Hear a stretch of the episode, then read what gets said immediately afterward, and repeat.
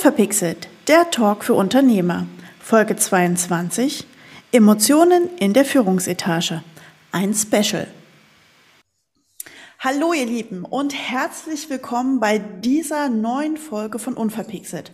Heute haben wir ein Special und Special heißt für euch, es gibt eine Stunde, anderthalb Stunden, ähm, ja, ein super spannendes Thema. Denn das Thema, mit dem wir uns heute beschäftigen werden, ist das Thema Emotionen in der Führungsetage. Und ich sage schon bewusst wir, denn ich habe zwei tolle Gästinnen, wenn ich es mal so sagen darf, die mit mir diesen Podcast machen werden. Als erstes darf ich begrüßen, sie ist Heilpraktikerin für Psychotherapie, ausgebildete Speakerin, Alpha-Coach für starke Persönlichkeiten, Polizistin und ihr neuestes Buch Tatort Dein Leben, entfessel deine innere Sicherheit ist gerade erst erschienen. Ich sage Hallo und schön, dass du hier bist, Tanja Gatzke. Dankeschön, ich freue mich auch hier zu sein. Die zweite im Bunde ist Diplompädagogin und agile Organisationsentwicklerin. Seit 15 Jahren ist sie als Führungskräftetrainerin in namhaften deutschen Unternehmen unterwegs. Heute ist sie selbstständig als Business Coach und ich sage auch schön, dass du hier bist, Jana Galling. Danke für die Einladung, Christina. Ja, schön, dass ihr zwei heute mit mir dieses Podcast-Special macht zum Thema Emotionen in der Führungsetage. Wollen wir direkt reinsteigen in das Thema und uns ähm, ja direkt mal damit befassen? Denn als allererstes wäre natürlich die große Frage, die wir vielleicht mal ein bisschen im kleinen Detail beleuchten müssten, ist das Thema Führung beziehungsweise auch Führungsstile, denn die haben ganz viel was mit Emotionen zu tun. Wer von euch beiden möchte da denn gerne anfangen? Wenn ich so mal so in die Unternehmenslandschaft gucke. Ne? Und ähm, ich, ich hatte ja die Chance, äh, sehr unterschiedliche Unternehmen und Unternehmenskulturen und eben auch unterschiedliche Führungsstile kennenzulernen, kann ich so über einen groben Daumen sagen, da ist gerade richtig was in Bewegung. Also wenn ich es mal ganz plakativ aufmalen würde, so, so ein Führungsstil, der vielleicht unter dem Titel, Titel Command and Control läuft, äh, der möglicherweise Jahre und Jahrzehnte lang gut funktioniert hat in Unternehmen, die ja äh, eine Prozesskette haben, wo, wo der Laden einfach laufen muss, sozusagen, äh, die die Dinge systematisch abwickeln. Ähm, das kommt gerade an so ein natürliches Ende, weil die Märkte sich einfach tierisch verändern, weil es immer neue Überraschungen gibt, weil einfach äh, Unvorhergesehenes passiert, wo man mit Standardabläufen nicht unbedingt ähm, weiterkommt in der Problemlösung. Und das erfordert eben auch eine ganz neue Art zu führen. Mhm. Da stehen gerade sehr viele an diesem Punkt, dass sie merken, uh, das Alte stößt an Grenzen, aber äh, da kommen wir so menschlich emotional gar nicht hinterher. Okay. Hm. Also ich würde es noch ergänzen, gleichzeitig hast du ähm, das Problem, finde ich, als Firma oder Unternehmen, ähm, also wie viel lässt du zu? Weil neue Sachen bringen immer Fehler mit sich. Und ähm, von daher ist innovativ so eine Sache. Aber das andere ist, ähm, ja, wie gehst du mit der anschließenden Fehlerquote um? Wo setzt du den Rahmen? Das alte läuft vielleicht nicht optimal, aber es läuft. Jeder kennt die Abläufe auch. Und äh, inwieweit das Neue sinnvoll ist, kann ja selten einer beurteilen. Und Fehler werden kommen, ja, da bin ich mir sicher. Also immer, wenn sich da, äh, also wenn jemand neue Ideen einbringt oder wenn sich da was verändert. Und ähm, ich finde das sehr, sehr schwierig auch. Also da ähm, diese neuen Strukturen aufleben zu lassen und gleichzeitig so einen Rahmen zu bieten. Also gerade dann sogar, wenn das Unternehmen eine Marke ist, die für irgendwas steht auch. Ne? Also mhm.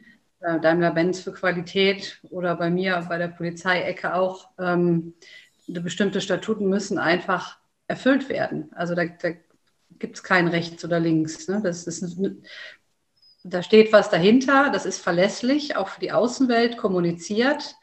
Und da kann man sich nicht mal ausprobieren und schauen, ob das jetzt auch mal anders klappt. Mhm, ähm, meint ihr äh, Führungsstile, ähm, egal welcher, hängen natürlich wahrscheinlich auch viel von der Art äh, der Unternehmensführung ab. Ähm, du, Tanja, kommst aus einem Bereich ähm, als Polizistin, den man ja sehr auch mit dem klassischen produzierenden Gewerbe vergleichen kann. Ähm, die Bänder müssen weiterlaufen, es darf nicht stillstehen bei euch. Die Leute müssen auf die Straße, die Kolleginnen und Kolleginnen müssen da sein. Jana, du kommst eher aus, ja, aus verschiedenen, also oder hast in verschiedensten Unternehmen natürlich natürlich auch Einblick gehabt, wo wir auch mehr diese klassische Bürotätigkeit haben, wo man ja auch jetzt schon merkt, in der Corona-Situation, ja, die Büroleute sagen alle Homeoffice, mobiles Arbeiten, alles chillig, alles gut. Das produzierende Gewerbe oder die, die Leute, die halt äh, vor Ort sein müssen, weil irgendwas getan werden muss, die sagen ja, ja, alles schön und gut mit eurer Diskussion über äh, Homeoffice und Co. Ähm, interessiert uns nicht, geht gar nicht. Ähm, glaubt ihr, das hat da auch einen riesen Einfluss drauf? Du meinst, ob ich äh, aus dem Homeoffice führe oder ob ich ähm, vor Ort bin und ja. die Leute bei mir habe? Ja, und wie das, wie da die Entwicklung auch ähm, ist. Also kann ich moderne Führungsthemen vielleicht auch in produzierende Vorortgewerbe übernehmen? Ja, nein? Oder hängt das wirklich teilweise davon ab, wie es, ähm, ja, wie der, wie der Arbeitsprozess ist? Ja, also definitiv. Ich würde sagen, ähm, dass es definitiv davon abhängt, wie der Arbeitsprozess ist. Also ähm, gerade also bei der Polizei, du musst dich auf den anderen verlassen können. Dafür musst du den anderen auch kennen. Äh, ne? Also in allen Eigenarten. Und äh, das, ich, also das, das kannst du nicht, wenn du dich nie getroffen hast oder nur, am, nur im Büro oder nur im Zoom-Call. Ähm, also ähm, nee, ich glaube, dass tatsächlich viele Absprachen müssen ähm, vor Ort gemacht werden. Das da bin ich mir sicher. Es ist der, es ist eben nicht nur die Arbeit, es ist auch der menschliche Kontakt. Mhm. Und ähm, ich behaupte immer so ein bisschen, was ich nicht kenne, was so ein bisschen fremdelt, wie man so sagt. Da bin ich sowieso ähm, auch nicht so verzeihend zum Beispiel, als wenn ich jemanden kenne und den grundsätzlich mag. Also diese ganzen kompletten Arbeitsprozesse, finde ich, laufen anders ab im persönlichen Kontakt. Ich kann viel schneller jemanden angreifen, wenn der, wenn ich weiß, der sitzt weit weg oder per E-Mail zum Beispiel oder so. Ne? Im persönlichen Kontakt in einem Raum sieht die ganze Sache wieder anders aus. Ne? Der Gesichtsausdruck spielt eine Rolle, das Lächeln, wie man sich sonst versteht.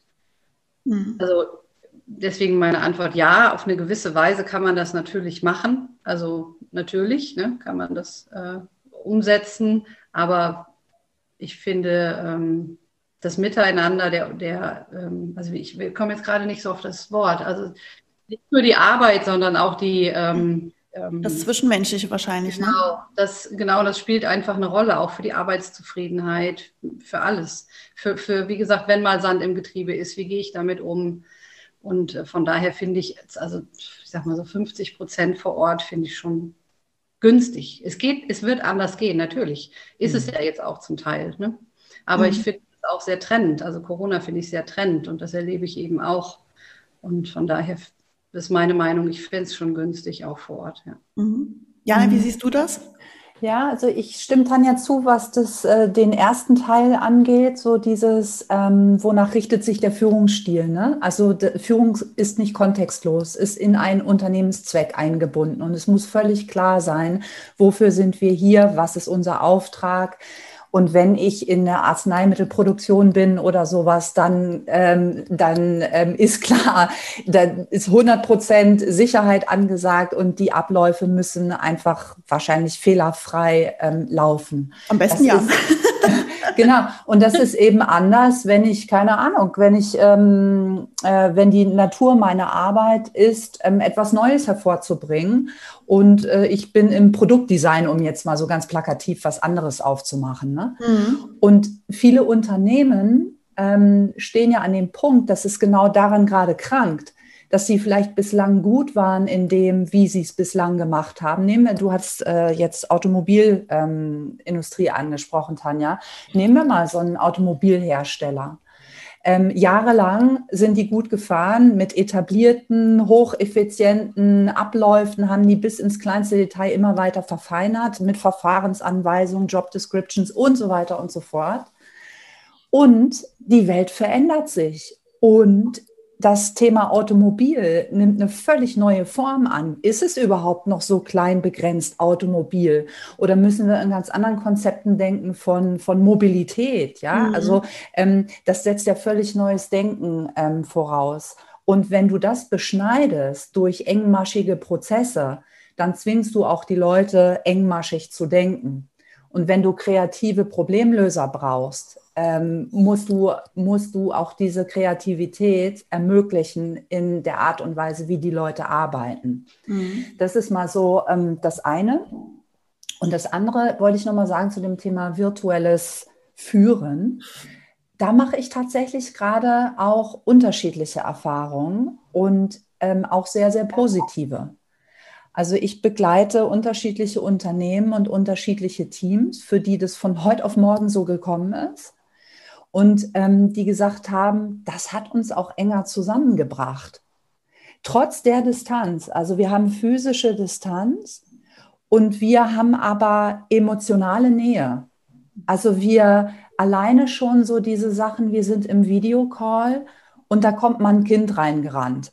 Oder ich, ich kriege was mit, wie sieht es denn bei dem da im Hintergrund aus oder sowas. Also es wird so, ich bin bei dem anderen irgendwie mehr so, zu Hause. Ja, ich, ich habe Anteil, ob ich jetzt will oder nicht, so ungefähr. Ne? Mhm. Und ähm, wenn Teams gut gelernt haben, das zu integrieren, und ähm, dann kann da eine ganz neue Form des Miteinanders auch entstehen. Also da liegen aus meiner Sicht durchaus auch Chancen drin. Ja, ja das stimmt. Das ist, äh, das ist ein super schöner Satz, eine super schöne Aussage, die mich eigentlich auch schon zu meiner allerersten These äh, in unserem kleinen Gespräch bringt, weil wir über das Thema Emotionen hauptsächlich reden wollen. Ähm, gibt es die These meinerseits, die ich jetzt in den Raum schmeiße und würde sie in dem Fall als erstes an Tanja schmeißen? Ähm, und zwar die Aussage, Gefühle sind unerheblich, der Laden muss laufen, weil ich weiß, der Satz kommt indirekt von dir. Ja, genau. Naja, das ist, ich komme ja ursprünglich aus einer Ecke, wo das tatsächlich so ist. Ne? Man hat so eine Mindestbesetzung, die muss einfach da sein. Ne? Die, jeder will Polizei auf der Straße haben. Natürlich am liebsten von hinten nur, nur sehen, aber ähm, äh, grundsätzlich ist ja dieses Bedürfnis da und auch diese Sicherheit, okay, wenn ich die 110 rufe, dann kommt keiner. Ne? Und wenn man dann eben bei Corona, alle werden nach Hause geschickt, um mal bei diesem Thema zu bleiben, ja, also ähm, das ist halt nicht möglich. Und es ist auch schwierig, wenn Leute krank werden, dann ähm, wirst du aus dem Dienst freigeholt ne? oder musst zumindest damit rechnen. Also ähm, da muss der Laden schon laufen. Und auf der anderen Seite sind auch Polizisten natürlich Menschen mit Befindlichkeiten. Ja, die haben Scheidungen, äh, die haben ähm, was auch immer. Ja, und ähm, das ist dann, ist, also ich finde das dann sehr schwierig. Also jeder, jeder Laden muss sich auf seine Mitarbeiter verlassen, ne? gar keine Frage. Aber ähm, dadurch sind halt, glaube ich, besonders diese Strukturen, äh, Bundeswehr, Krankenhäuser, Altenheime, ne, wo man sagt, okay, es muss einer da sein, die sind, glaube ich, dann nochmal eher dazu geneigt, ähm, zu sagen, es, wie es dir geht, ist mir egal, Hauptsache du bist anwesend. Und das, also da äh, ist so der Punkt, funktionieren kann man, aber ich glaube, Kreativität, da ist nicht mehr viel. Ne? Da machst du dann, fängst dann an, Dienst nach Vorschrift zu machen. Und von daher finde ich das ungünstig, wenn das denn so läuft. Also auch hier wieder ist nicht jede Polizeidienststelle ist ähm, ne, gefühllos. Also im Gegenteil. Aber ähm, es ist schwierig. Ich finde sowas echt schwierig, ja zu sagen, auf der einen Seite, gerade wenn du in der Chefetage bist, ne, auf der einen Seite zu sagen, okay, ähm, ich wertschätze dich und du kannst aber nicht mal eben sagen, ich äh, mache mal ein paar Tage frei oder irgendwie sowas. Ne? Das, das ist nicht einfach. Mhm. Ja. Jana, wie siehst du das? Ja, ich kenne auch ähm, so Unternehmen, äh, wo das das Credo ist. Mhm. Also wo ähm, so unausgesprochen ähm, sowas schwebt von wegen, also das Menschliche hat hier nichts zu suchen. Ähm, das sind, wir sind da und haben eine Funktion. Ähm, ja, äh, also es ist tatsächlich ein Spannungsfeld. Das ist, kann man so machen. Ne? Also äh, ähm, das scheint ja auch zu funktionieren für einige. Ähm, Und am Ende des Tages, wie Tanja schon sagt, sind es Menschen. Und mhm. Also was ich sagen kann, ist, dass, also ich habe es ja auch äh, häufig mit Führungskräften zu tun, die das so gelernt haben, ne? die das so total verinnerlicht haben. Ich wollte gerade sagen, dieses Thema, du musst funktionieren mhm, quasi genau. um jeden Preis, ja. ähm, ist ja haben ja viele von uns irgendwie schon mal erlebt. Äh, ich gehe davon aus, Tanja, du hast es auf jeden Fall erlebt. Jana, du wahrscheinlich auch. Ich habe es selber auch schon erlebt, ähm, beziehungsweise es ist auch eine Frage, inwieweit doktriert man sich das selber auf, ähm, weil man dann ähm, ja dieses Kollegenschwein nicht sein möchte, so frei nach dem Motto, ich habe heute einen Schnupfen, mir geht's schlecht. Ähm, eigentlich müsste ich zu Hause bleiben, aber das und das Projekt steht an, ähm, die und die Probleme sind. Wir haben gerade richtig viel zu tun. Ich kann heute gar nicht zu Hause bleiben. Ich kann mir gar nicht, ich kann es mir gar nicht erlauben, weil ich weiß, der Laden muss weiterlaufen, egal ob ich jetzt Chef oder Angestellter bin. Also da gibt es ja viele von, die genauso ticken. Nicht alle, die kennen wir auch alle, aber ähm, dieses Thema, ich schraube meine Gefühle automatisch nach hinten, weil ich weiß, es muss weitergehen. Ja. Ja, und das steckt halt tief drin. Ne? Also das ist ähm, etwas, ähm, äh, das haben viele von uns ganz tief in sich sitzen, so dieses ähm, ne, Leistung. Leistung muss stimmen. Ich, ähm, ich bin es gewohnt, einfach zu funktionieren und meine Leistung zu bringen. Und ähm, deswegen fühlt sich das auch ganz normal an und wird gar nicht hinterfragt oder sowas bis es dann halt manchmal zu so einem Punkt kommt, wo man eben nicht mehr funktioniert. Und ähm, wenn man das nicht mitkriegt bei sich, weil man so gelernt hat, sich abzukappen von den eigenen Emotionen, dann kriegt man manchmal so ein bisschen deutlicheren Wake-up-Call. Also mhm. körperlicher Art meine ich, ne? Das bahnt sich ja meistens an. Das typische Burnout ist ja eine, also ist der größte, eigentlich der, der höchste Punkt, glaube ich, berechtigt, äh, korrigiert mich, wenn es anders ist. Aber Burnout ist ja schon so die, die höchste Stufe dessen, dass der Körper bei den meisten sagt, so, sorry, Ende aus, bis hierhin und nicht weiter. Oder? Tanja, wie siehst du das? Ja, ähm, wobei ich das, also ich, ich sag mal ein bisschen provozierend definiere Burnout. Also Burnout kann sich natürlich rein äh, psychisch abspielen, dass man morgens nicht mehr aus dem Bett kommt, dass einfach nichts mehr geht. Ne? Das Gehirn ist wie zugeklebt, sage ich mal. Ähm, auf der anderen Seite ist, äh, werden viele Burnouts gar nicht erkannt, weil sie eben psychosomatisch sind. Ne? Und ähm, die Sache ist ja, dass körperliche Gebrechen, sage ich jetzt mal, viel mehr anerkannt sind als äh, wenn ich einfach sage, ich kann nicht mehr. Ne? Das ist ja auch, das ist tatsächlich das eine These von mir, dass ich glaube, dass Burnout deswegen so beliebt ist, im Gegensatz zum Beispiel zu Depressionen, weil im Burnout habe ich ja zu viel gegeben. Ja, da habe ich ja gemacht und getan. Ach, du meinst, und, das, das Thema Marketing und Marketingbegrifflichkeiten bei uns im Kopf? Ja, ich als Marketingfrau muss genau. das ja sagen. Ähm, ja dass es bei uns auch im Kopf was macht, dass wir quasi dieses, diese ich, Krankheit, das ist ja eine Krankheit, ähm, irgendwie positiv für uns belegen, weil wir gelernt haben, wenn wir uns ausbrennen, dann dürfen wir auch, ich nenne es jetzt mal böse, scheitern sozusagen oder schwächeln an der Stelle, weil wir ja unter Burnout leiden.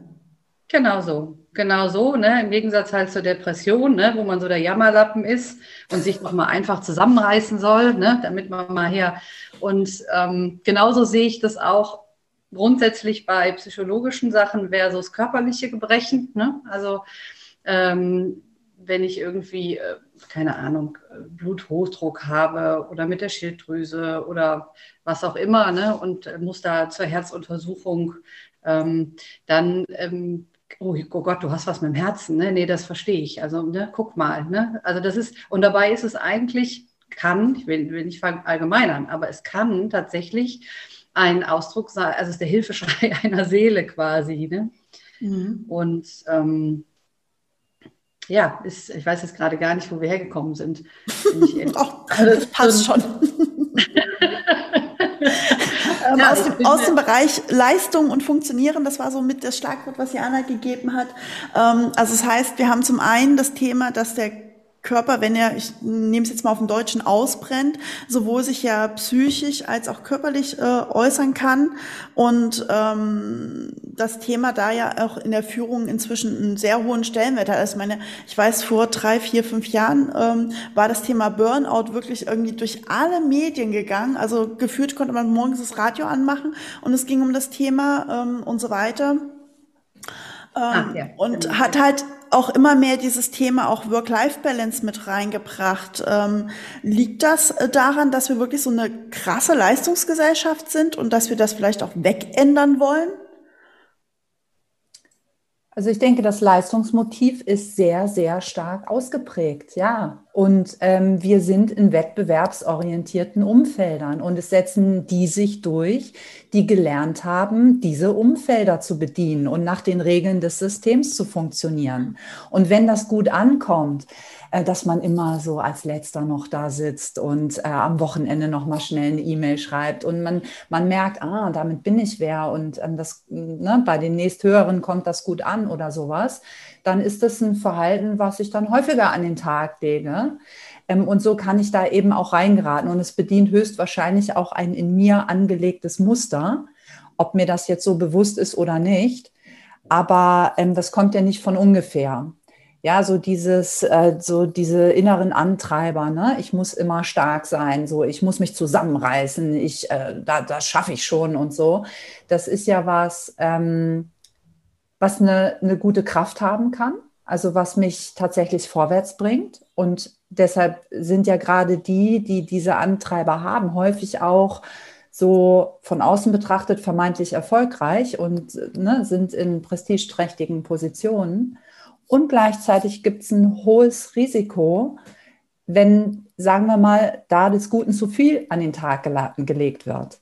Und das, das wissen wir ja eigentlich alle. Also wir sind keine Maschinen, die so durchpowern können, sondern es gibt, es muss immer Phasen der Regeneration geben. Mhm. Und wenn ich die mir nicht erlaube, weil ich ja ne, mich darüber definiere, dass ich so äh, ständig hochtourig unterwegs bin und keine Schwäche zeige und so, dann bin ich auf Dauer halt sehr anfällig. Und mh, hm, ich sage mal sowas, ein Burnout, das ist jetzt so ein krasses, äh, so eine krasse Diagnose. Aber es geht ja viel subtiler los. Wenn man mal so guckt, äh, wie ist denn das gekommen? Die meisten haben doch vorher mit den Zähnen geknirscht oder haben, sind nicht gut äh, in Schlaf gekommen oder haben Gläschen zu viel getrunken, damit sie runterkommen. Oder, oder, oder. Also es gibt ja eine Masse an Symptomen. Ähm, da kann man aber immer drüber weggucken und deckeln, deckeln, deckeln, deckeln, bis es sich einfach nicht mehr äh, deckeln lässt. Mhm. Und gerade jetzt, ne, mit, ich finde, Corona ist ein super Beispiel am Anfang der Krise sind die am Start, ne? die Krisenmanager, yeah und so. Ne? Also das bedient ja auch was. Aber mach das mal ein Jahr. Wir machen das jetzt alle ein Jahr im, also der, der Ausnahmezustand ist der neue Dauerzustand geworden. Und vielleicht ist es meine selektive Wahrnehmung, aber wenn ich mal so reinhöre bei den unterschiedlichen Menschen, mit denen ich zusammenarbeite, würde ich sagen, das Wort, was deren Zustand am besten beschreibt, ist Erschöpfung. Mhm. Ja gut, das ist ja auch das, was, was ähm, auch ein, eine Form des Burnouts, wenn wir mal bei dem Bereich bleiben, äh, ist, ist ja klassische Erschöpfung, sowohl geistige als auch körperliche Erschöpfung.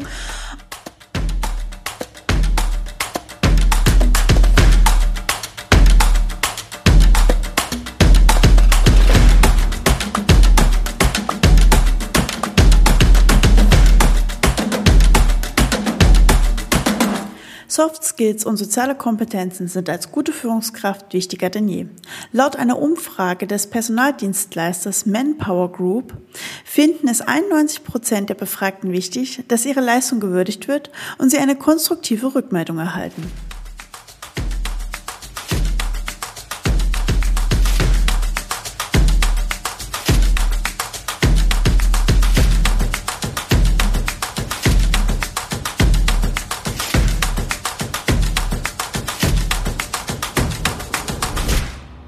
Hast gerade was anderes Schönes angedeutet, Jana, wo ich gerne schon zu meiner zweiten These kommen würde, weil sich das wunderbar schön da rein verknüpft. Und zwar die These, Gefühle haben in der Führungsetage nichts zu suchen. Du lachst schon wunderbar. Ja, höre ich auch immer wieder. Also das äh, glauben Leute tatsächlich. Ähm, Habe ich immer wieder im Coaching. Ähm, Gerade, ähm, also es ist ja immer, die, die einen spüren ihre Gefühle gar nicht und wissen gar nicht, was das Thema ist, so nach dem Motto, äh, ich habe keine Gefühle. Und die anderen ähm, wissen gar nicht, wie sie sich selber regulieren können, weil sie schon merken, boah, das hat mich jetzt richtig wütend gemacht oder ich fühle mich hier nicht richtig behandelt oder keine Ahnung, ne? also so mhm. starke Emotionen spüren und dann das Gefühl haben, alles, was mit Emotionen zu tun hat, darf nicht sein, mhm. ist nämlich total unprofessionell.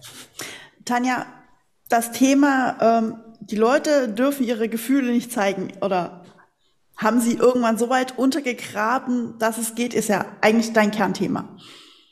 Ja, das stimmt. genau. Ja, also ich finde, ähm, also Gefühle, also da, da kann ich zwei Stunden drüber reden. Das ist so, ähm, also zum einen, äh, ne, Jana hat es gerade gesagt, es wird als unprofessionell angesehen, ja, und doch wir haben sie alle. Also irgendwas muss sich die Natur dabei gedacht haben. Also das heißt, wir versuchen etwas wegzumachen, was, was überhaupt nicht geht. Was von Natur gegeben ist irgendwie, ne? Ja, es, es geht nicht. Wir sind aus irgendeinem Grund haben wir einen Körper, wir haben Gefühle. Und das geht ja riesig weit. Also das geht ja so weit, dass wenn ich meine Gefühle abschalte, ich deine auch nicht mehr erkennen und einschätzen mhm. kann. Ja? Wir haben ja Spiegelneuronen. Ähm, wir haben eine Wahrnehmung, die äh, skaliert ist. Also das heißt, mache ich das eine klein, mache ich das andere auch klein. Es gibt nicht ähm, äh, also wir haben keinen ähm, kein Equalizer, ja, wo wir das so unterschiedlich einstellen können, sondern ähm, wir äh, tunen uns auf eine ganz bestimmte Frequenz, die ich aushalten kann, die für mich in Ordnung ist. Aber dann bin ich überhaupt nicht mehr in der Lage, andere Frequenzen bei dir zu erkennen. Und mhm. das finde ich ein großes Problem äh, im Miteinander auch. Ähm, verstehen kann ich das, weil ähm, also viele Menschen, also oder sagen wir mal so, Kindheit von früher ist ja nicht Kindheit von heute. Ähm, und ich, ich fühle den Schmerz in meinem Körper. Ne? Wenn du irgendwie ein Problem hast und du ärgerst dich, äh, fühlst dich übervorteilt oder vernachlässigt oder was auch immer, dann hast du den Kloß im Hals, du hast das Brennen im Bauch ja, oder den Druck auf der Brust. Und ich sehe das so ein bisschen wie, wenn du ähm, zum Zahnarzt gehst und du lässt dir eine Spritze machen. Oder ich arbeite ja auch mit Hypnose. Es gibt ja auch die hypnotische Anästhesie, wo, wo du dann den Bohrer nicht fühlst. Und Dennoch kann es sein, dass der Nerv verletzt ist oder der Zahn verletzt ist. Und es wirkt weiter. Und danach solltest du nicht auf einen ähm, Zuckerbonbon beißen. Und so ist es auch. Also das heißt, ich kann das machen. Also was ich mit hypnotischer Anästhesie machen kann bei anderen, das kannst du schon dreimal bei dir selber. Wir, unser Gehirn hat die Fähigkeit, die Schmerzweiterleitung zu unterbrechen. Und das ist ja auch gut. Also es ist ja eine Fähigkeit wohlgemerkt. Ne? Aber das Blöde ist, wenn ich in diesem Modus dauerhaft fahre. Also wie gesagt, erstmal kriege ich Kommunikationsprobleme mit anderen, weil ich überhaupt nicht einschätzen kann, wo die gerade sind, weil ich das nämlich bei mir abgestellt habe. Das ist, wenn du Chef bist, ziemlich blöd für die Mitarbeiter. Und ähm, ja, zum anderen ist es natürlich auch, das heißt, du, du hast da noch eine Wunde, ja, und äh, die wirkt, ob du das willst oder nicht. Das ist das, was ich meine. Wenn du deinen Körper nicht in, ins Boot holst, ähm, also man weiß mittlerweile auch aus der aus der Verhaltensforschung und aus der äh, kognitiven Verhaltensforschung, dass du kannst natürlich mit deinen Gedanken deine Gefühle verändern. Aber das ist eine vierspurige Autobahn und es geht nur eine Fahrt top-down, also von oben runter. Und es gehen, gehen drei hoch. Also das heißt, mein Verstand ist daran gar nicht beteiligt, meine Sinneswahrnehmungen, wie ich auf dich reagiere, weil du mich an was erinnerst, weil mich, äh, ähm, weiß ich nicht, ein bestimmter Geruch an was erinnert, äh, weil mich die ganze Art der Gesprächsführung an irgendwas erinnert. Unbewusst geht sofort hoch. Also du weißt, du kennst das, du, du hörst ein Lied im Radio und zack, ist auf einmal ein Gefühl da. Und der Verstand, der hängt noch hinterher und denkt sich, ja, also, was ist das? Woher kenne ich das? Wo habe ich das gehört? Also wo kommt diese körperliche Reaktion quasi her? Und ähm, das habe ich mir so ein bisschen zum Steckenpferd gemacht, weil ich einfach denke, das ist für mich nochmal mehr Zugang als eben nur Top-Down. Also das eine das heißt Top-Down, das andere ist Bottom-Up, also von innen hoch. Und ich finde, dieses Bottom-Up wird sehr, sehr, sehr vernachlässigt. Und zeitgleich scheint es, so wie die Wissenschaft jetzt also herausgefunden hat, dass es viel, viel stärker uns beeinflusst, weil es uns übernimmt. Also ne, wir hatten eben eben dieses Thema, ich glaube, Jana Impulskontrolle. Ne? So, ich habe da meine Gefühle und die müssen raus und ähm, dass das einfach so stark ist, dass ich da überhaupt, ich komme da nicht raus. Ich komme da nicht raus. Also kognitiv, das sind ja das sind ja richtig intelligente Leute ne? im Vorstand oder im Management oder Chefs irgendwie sonst wo, wo du denkst, meine Güte. Ne? Es muss ja nicht mal so hoch auf den Etagen sein, es reicht auch manchmal schon das mittlere Management. Also überhaupt jeder, der irgendwie Menschen führt. Also ich selber bin ähm, Vorstandsmitglied in einem Sportverein und habe ein Trainerteam von 20 relativ jungen Erwachsenen Jugendlichen unter mir. Das ist natürlich auch, ich muss die auch führen und äh, tatsächlich schaue ich mir dafür dafür auch Führungsseminare aus dem Beruflichen an. Ob ich jetzt im Verein auf dem privaten Ebene führe oder im beruflichen und egal in welcher Etage. Jeder, also ich behaupte mal, fast jeder Mensch führt irgendwann und sei es, dass ich als Elternteil meine Kinder irgendwie ins Leben führen muss, im wahrsten Sinne des Wortes. Ähm, und ich denke, dass das ist das, wo wir halt auch dieses Gefühlsthema haben, ähm, sowohl im privaten als auch auf der beruflichen Ebene. Ja, ist richtig. Mir ging es nur um diese äh, Verdeutlichung nochmal, dass das nichts mit Intelligenz zu tun hat. Ja, das, das ist mir ganz, ganz wichtig, immer so zu betonen, weil die Leute denken oft, äh, ich bin doof, ich kriege das nicht in den Griff. Also das und da deswegen habe ich das so rausgestellt. Mhm. Das finde ich ganz wichtig, dass man da mit diesen Selbstvorwürfen aufhört. Ja. Ja, naja, also ich würde sagen, so, wir hatten es vorhin so, oder du hast gefragt, äh, Christina, ob wir in einer Leistungsgesellschaft leben, ne? Ja. Und genauso würde ich sagen, leben wir in einer Wissensgesellschaft. Wir sind das alles sehr gewohnt und durch unsere Biografien, und das fängt ja schon in der Schule an, dass wir irgendwie mitkriegen, ah, ähm, Wissen, Ne? Also es läuft hier über den Kopf und über den analytischen Verstand und das kriegt eine hohe Wertigkeit. Und es setzt sich ja weiter fort durch, keine Ahnung, äh, irgendwelche Abschlussprüfungen, die rein wissensbasiert ablaufen oder irgendwelche Assessment Center, wo ich dann analytische Aufgaben bestehen muss und merke, das kommt hier gut an. Oder in einem Meeting, wenn ich so ein bisschen ne, schlau daher schwätze und ah, ich weiß was und das ist Theorie von ähm, ja, das kommt in der Regel gut an. Und deswegen ist es also um das jetzt mal ganz pragmatisch zu betrachten, ne, eine Trainingssache einfach. Das haben die meisten von uns gut gelernt. Also ähm, und dieses ähm, den Körper als Informationsquelle zu nutzen und überhaupt mal den Fokus darauf zu legen, auf die Etage tiefer sozusagen, ab alles, was so unterm, unterm Gehirn stattfindet. Das Bauchgefühl sozusagen. Das Bauchgefühl, da muss man erstmal wieder drauf kommen. Also so, ne, total abgefahren. Eigentlich können wir das ja. Also jeder Mensch hat diese Fähigkeit. Und als, als Kinder, als wir noch so, ja, so unverdorben waren ne? und noch nicht so, so Teil des, dieses Systems irgendwie, so sich da anzupassen und da, da mitzumachen, ähm, da lief das alles viel intuitiver und freier ab. Und weil wir das alle können, können wir es auch alle wieder lernen. Das ist ja die gute Botschaft dabei. Ja, wobei ich, äh, ich möchte dazu noch ergänzend sagen, dass es geht, glaub, also nach, meinem, nach meiner Wahrnehmung zumindest, ist es nicht so sehr dieses äh, Wiederkönnen, sondern auch, was bedeutet das, wenn ich das kann? Was bedeutet das zulassen.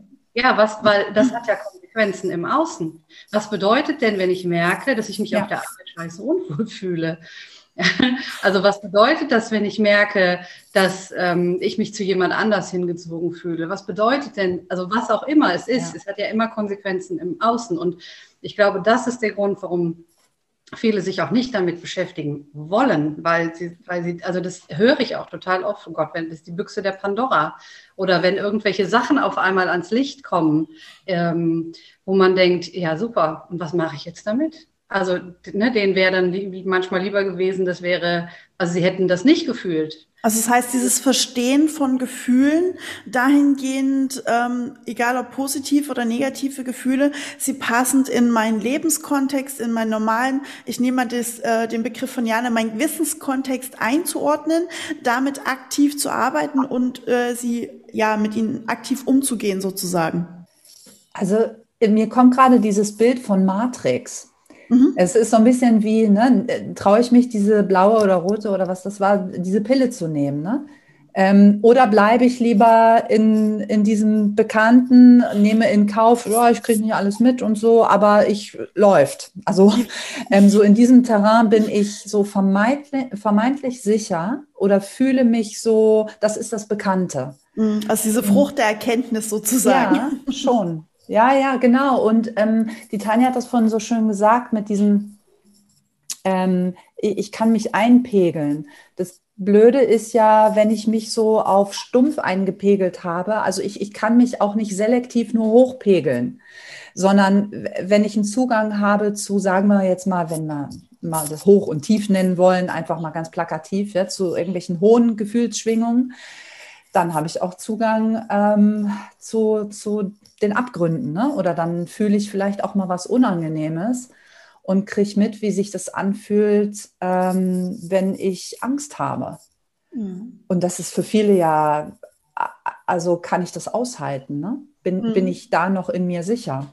Genau, also da kann ich ein ganz konkretes Beispiel geben. Zum Beispiel ist äh, ähm, Freude ist eine hohe Erregung, also ist im Sympathikus, der Nerv, und äh, äh, Wut, Aggression auch. Also das heißt, ähm, merke ich Wut und Aggression in mir und ich deckel das, dann habe ich im gleichen Maße meine Freude beschnitten. So einfach ist es. Ja.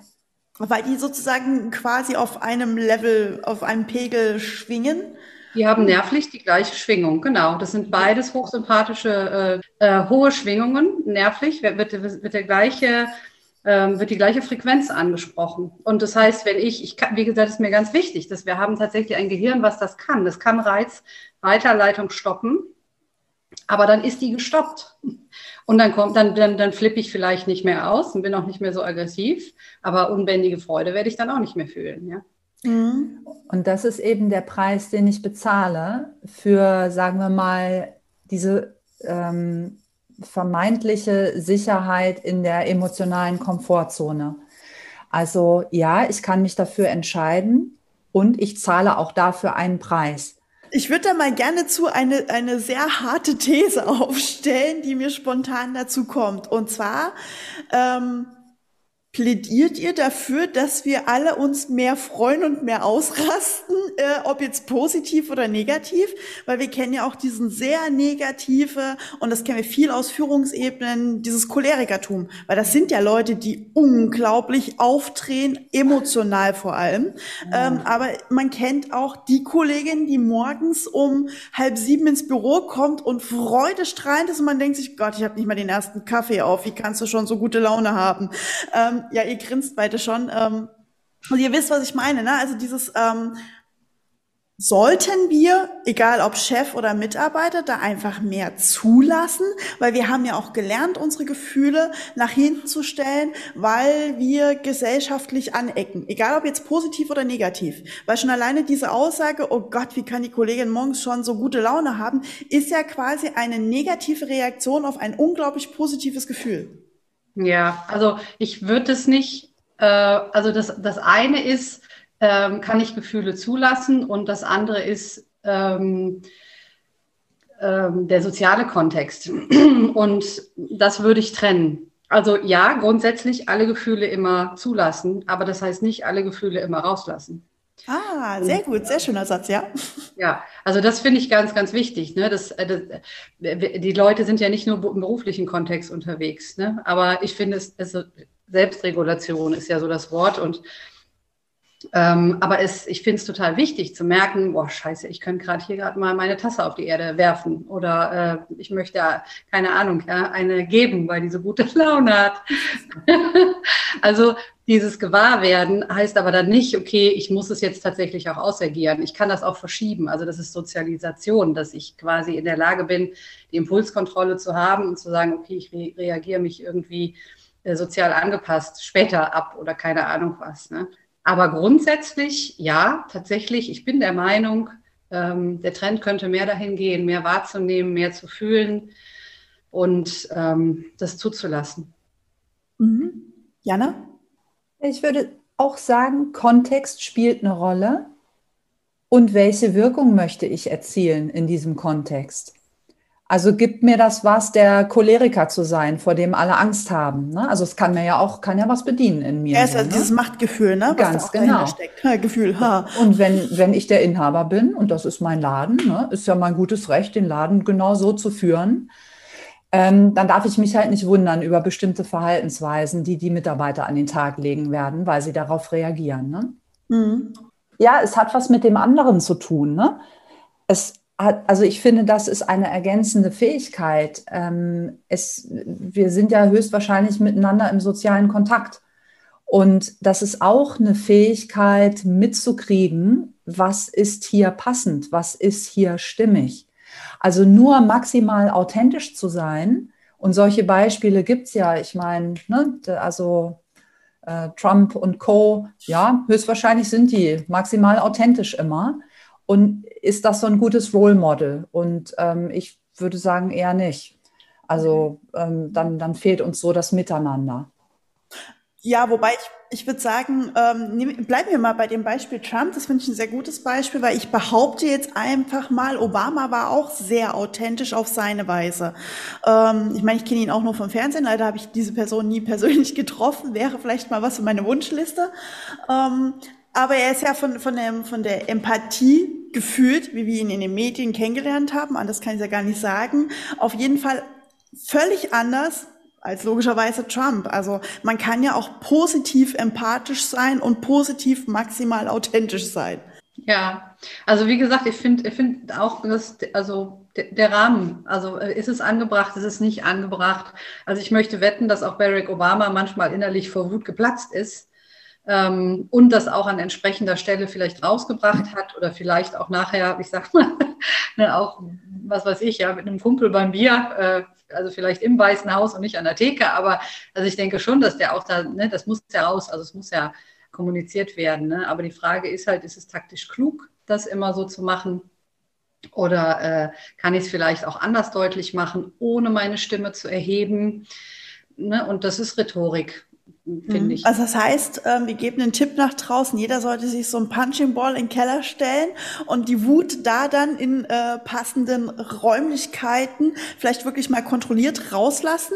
Ähm, ich kenne auch Leute, die sagen, geh in den Berg oder in den Wald und schrei mal eine Runde. Soll auch sehr helfen und sehr wohltuend sein, wobei es auch für die Lunge sehr gut ist, für den Körper. Also auch körperlich sehr wohltuend sein soll. Ähm, also sind das so Themen wo, oder so Tipps, die man vielleicht auch schon mal aktiv mitgeben könnte? Also vorher, muss ich ganz ehrlich sagen, würde ich noch also anregen, mal zu gucken nach dem Warum. Also warum hat mich das denn jetzt so aus der Fassung gebracht?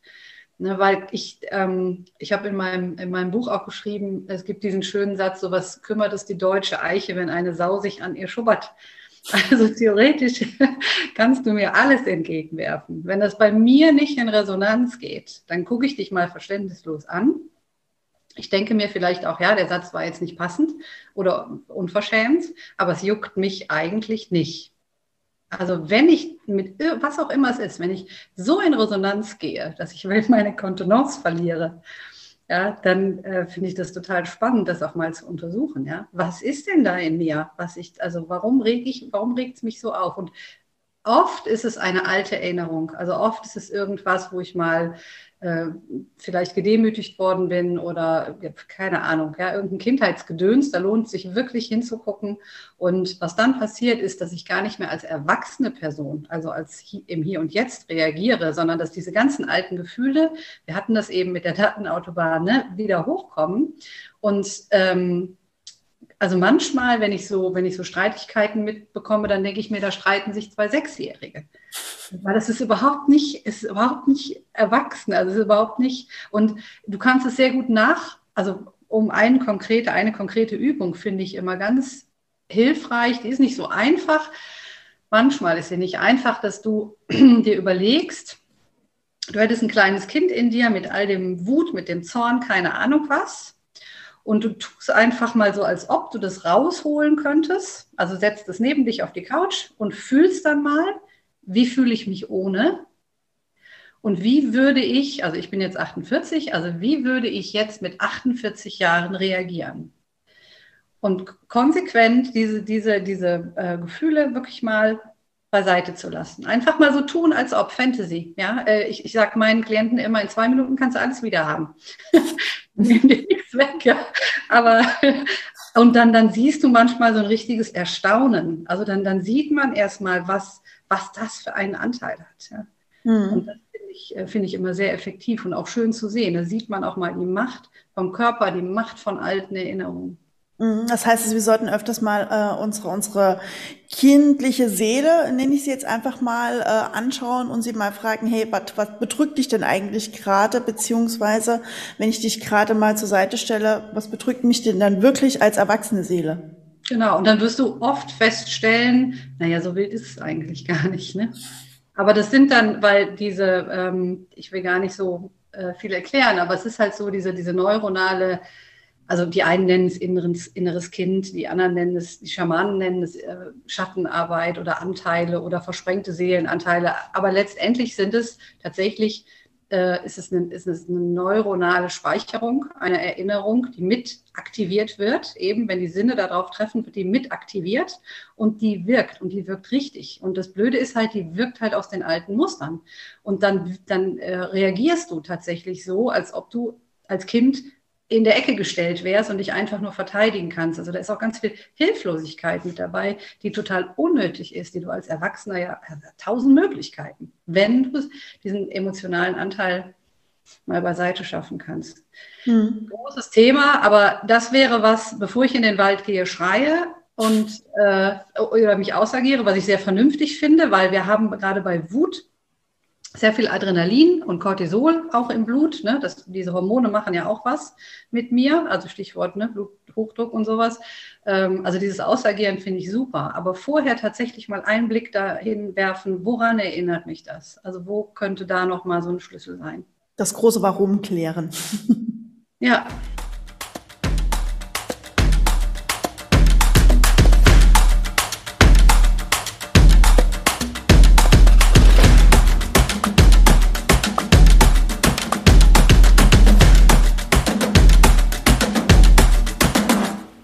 Die Wissenschaft der positiven Emotionen.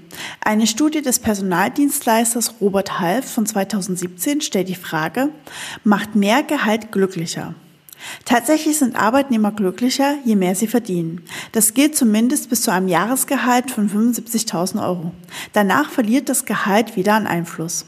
Vielmehr führen andere Faktoren zu mehr Glück am Arbeitsplatz. Fairer und respektvoller behandelt zu werden, stolz auf sein Unternehmen zu sein, und Freiheiten zu genießen.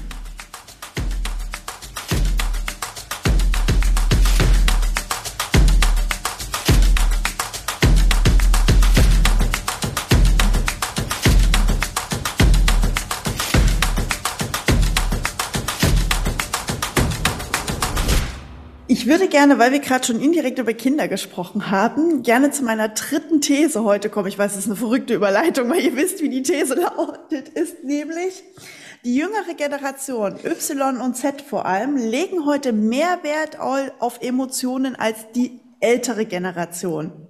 War falsch, da liegt irgendwas dazwischen. Wie würdet ihr das sehen? Also ich glaube, dass die jüngere Generation einen lockeren Umgang mit Gefühlen hat, einfach weil die Eltern auch schon lockerer sind. Also ich habe jetzt letztens so ein kleines Webinar gewesen, gegeben, so über die, äh, wie ist es damals in Deutschland gewesen. Und der Hitler hat ja die, äh, wie heißt die, Johanna Hara sehr propagiert. Ähm, also man hat also der, was der Hitler gerne wollte, war eine Generation von Menschen, die keine Gefühle haben, weil die natürlich viel unsicherer sind, die kann man viel besser manipulieren, die hören, was man ihnen sagt. Die haben auf der anderen Seite, weil sie keinen Kontakt zu sich selber haben, haben die unheimlich Sehnsucht nach Kontakt im Außen, ne? also diese Hordenbildung. Und äh, die Johanna Hara hat das ja mit ihrem Buch äh, geschafft, ich glaube, die deutsche Mutter und ihr erstes Kind heißt das. Ähm, also ne, du wurdest nur noch äh, weiß ich nicht, gestillt, dann anschließend weggelegt. Also Berührung war ja völlig unnötig, ne? wenn die, wenn du, wenn Hygienestandards beachtet wurden, sage ich mal, der Rest war ja völlig überflüssig. Diese komplette emotionale Abschottung der Kinder schon im frühesten Kindesalter. So ist das. Und ähm, das macht was mit uns. Und das macht richtig, also ich sage auch immer, diese Arbeit, also das ist äh, diese innere Kindarbeit, die klingt so Shishi-mäßig, so esoterisch. Aber das ist echt, also hier, wir reden hier von Gewebeveränderungen. Die Amygdala, das Alarmzentrum verkleinert sich. Ja, andere Teile äh, vergrößern sich. Ne? Also das sind, das sind, das ist, das ist total ähm, greifbar. Und wir müssen auch gucken, wo wir aus Deutschland herkommen. Ne? Also zum Beispiel Italiener, da überhaupt, also da würde ich bei den Italienern würde ich sagen, nö. da haben die vor 40, 50 Jahren schon genauso emotional reagiert, ja, wie, äh, wie jetzt. Ja, bei uns in Deutschland würde ich das unbedingt bejahen, weil ich glaube, dass wir eine Reise hinter uns haben und äh, auch gezeigt wird, wie wichtig Kontakt ist, dass wir soziale Wesen sind. Ähm, und unsere Eltern sind ja schon ganz anders als unsere Oma und Opa, die da rausgekommen sind. Ne? Hitler wollte keine sozialen Bindungen, er wollte keine Männer, die äh, Liebeskummer haben. Ja? Das wurde ja richtig kaputt gemacht. Und von daher glaube ich, dass jetzt quasi so eine wunderschöne Rückentwicklung stattfindet, dass Gefühle doch wieder mehr ähm, da sein dürfen, auch öffentlich gemacht werden, also dass man die auch zeigt in der Öffentlichkeit. Ähm, ja, von daher würde ich, wie gesagt, für Deutschland würde ich das unbedingt bejahen. Mhm. Jana, wie siehst du das? Äh, Generation Y und Z legen mehr Wert auf Gefühle oder vielleicht grundsätzlich die hm. jüngeren Generationen, wie auch immer man sie definieren mag? Ja, also ich, ähm, ich würde sagen, die jüngere Generation ähm, ist, erlebe ich als selbstreflektierter, jetzt über einen groben Daumen gesprochen. Mhm. Also haben, haben mehr Worte dafür, mehr, mehr Zugang, können beschreiben, was in ihnen vorgeht ähm, sind ja auch, du hast es jetzt mit dem ähm, mit der Geburt und den frühen äh, Säuglingserfahrungen angesprochen, ne? die sind nach Bedarf gestillt worden im Regelfall. So, also ein ganz anderer Start ins Leben so, ne? Und haben, haben mitbekommen, ah, es geht hier um mich, es geht um meine Bedürfnisse, es, ähm, ich bin wichtig. Ähm, und ich würde einfach sagen, also das ist anders. Die haben andere Herausforderungen in ihrer Generation. Ähm, auch wenn wir jetzt noch mal so das Thema Mediennutzung dazu nehmen, ne? das ist ja auch eine Riesenveränderung, die, ähm, die es noch gar nicht so lange gibt, dass wir alle mit dem Handy rumrennen oder mit dem iPad oder irgendein Device ständig in den Händen haben. Das mm, greift ja auch ein in die Art und Weise, wie wir uns fühlen, wie wir in Kontakt gehen mit anderen. Ähm, und ja, also diese Sehnsucht nach Kontakt, nach echten Kontakt und gleichzeitig aber vielleicht auch so eine Unsicherheit, wie macht man das? Also wenn wir so echt aufeinandertreffen. Ähm, äh, ja, das sind wieder neue Herausforderungen einfach. Aber immer sind Gefühle mit im Spiel und die, die Herausforderungen verändern sich.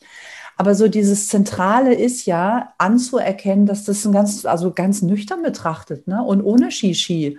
Ähm, also ja, wir haben halt Gefühle, ne? Und so, jetzt ist die, die, die Preisfrage, wie finden wir einen guten Umgang damit? Mhm, also sodass wir gesund durchs Leben kommen.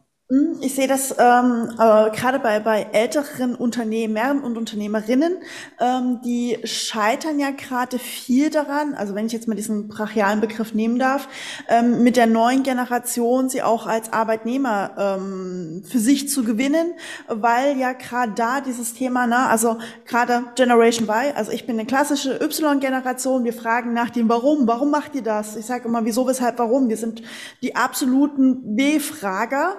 Ähm, die Generation nach mir, Generation Z, ist da noch mal extremer, weil sie sehr viel auf dieses authentische Wert liegt, noch mehr nach dem Warum, noch mehr nach dem dahinter fragt vor allem, was ja irgendwie auch was mit Emotionen zu tun hat, weil gerade die ältere Generation, was ja viel jetzt die klassischen Chefs, Führungsetagen eben sind, sich plötzlich überfordert fühlen damit, so, was wollen die denn ständig für ein Warum?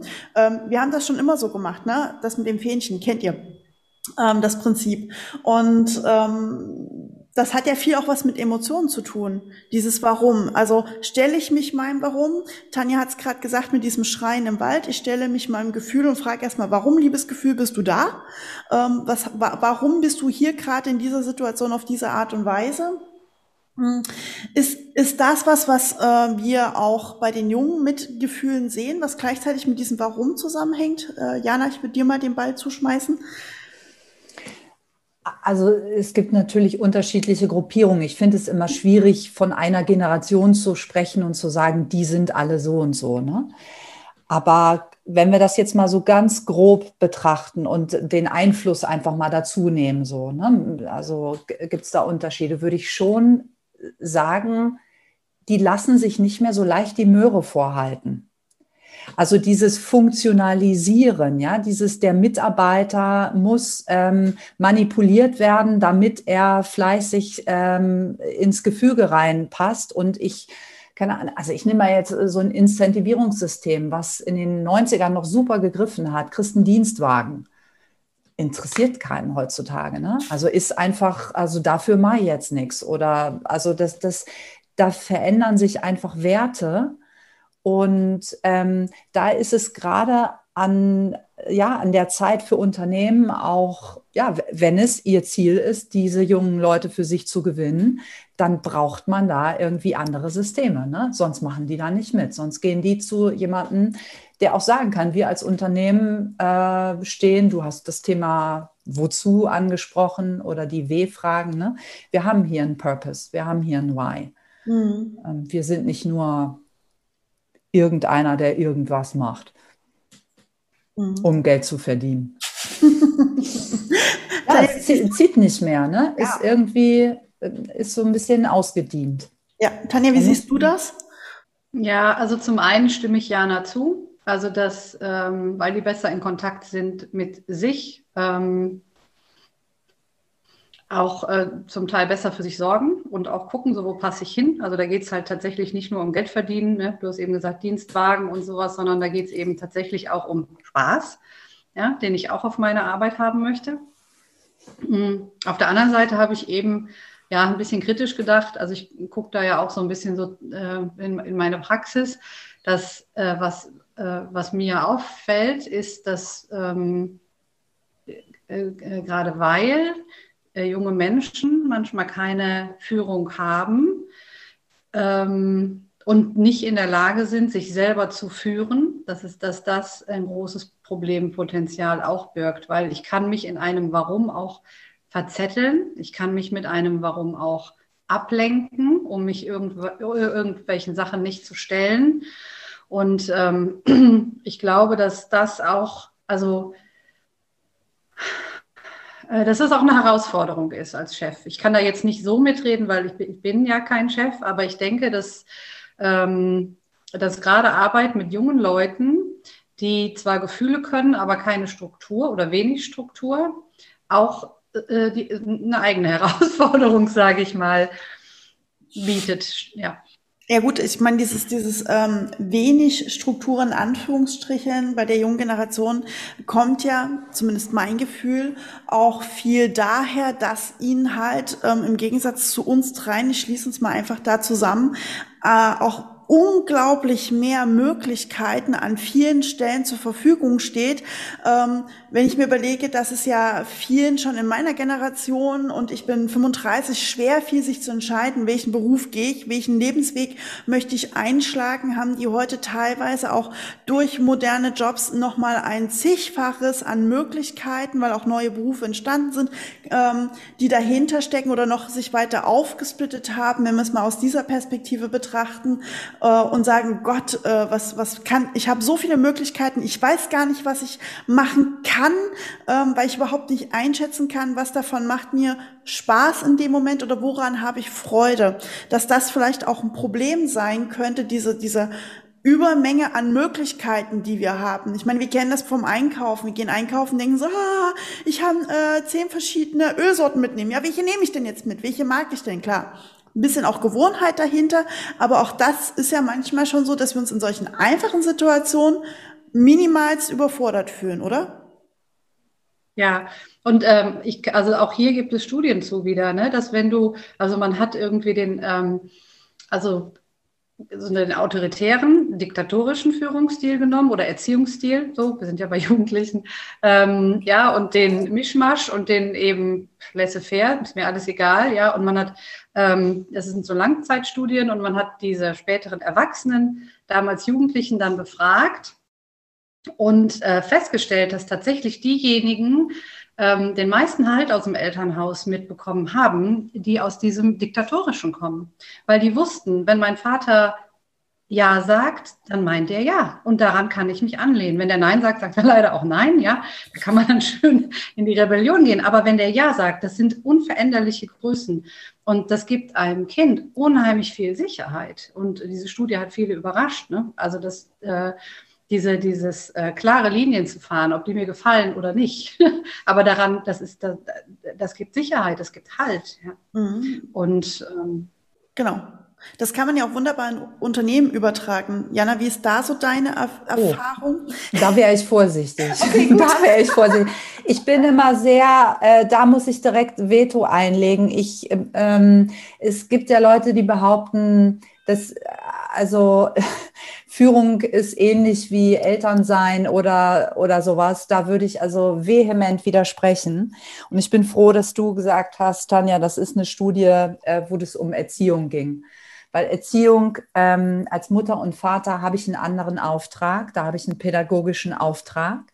Ähm, als Chef im Unternehmen habe ich keinen pädagogischen Auftrag. Das ist ein ganz, ganz großer Unterschied. Ja, wunderbar. Und eine, einige sind sich darüber im Klaren, andere nicht. Und da kommt auch der Stress her. Wenn ich nämlich glaube, ich müsste jemanden anderen nacherziehen und nochmal einwirken auf äh, die Persönlichkeit am besten oder sowas und den noch formen und zurechtschnitzen oder sowas. Ich meine, Druck erzeugt Gegendruck. Oder so, so ein ganz passiv angepasstes Verhalten, was ich, äh, ja, muss ich mir überlegen, ne, ob es das ist, was ich gerne haben möchte. Ähm, aber das, ähm, äh, also da, obwohl ich Diplompädagogin bin, ne, aber ähm, ich, ich, ich arbeite mit erwachsenen Menschen zusammen, die, ähm, die stehen im Leben. Und da geht es eher darum zu gucken, was bringst du mit und wie kannst du das, was in dir angelegt ist, optimal zur Entfaltung bringen. Und mhm. ich ähm, ob ich das jetzt in der Rolle des Coaches tue oder ob ich das in der Rolle der Führungskraft tue, ich setze dafür lediglich den Rahmen. Ich, ich mhm. biete einen Raum an, in dem das möglich ist. Und dann sind wir im Idealfall auch im Austausch darüber. Und ich sage, wie ich das erlebe und du sagst, wie du das erlebst. Und wir gucken, ob wir das Tänzchen zusammen hinkriegen.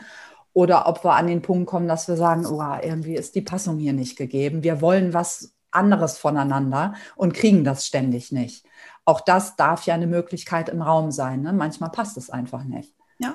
Ja, ja, aber das ist ja schön. Ähm, das ist ja das Tolle an dem Podcast. Da darf man ja auch gerne absolut mal Nein sagen. Das stimme ich überhaupt nicht zu.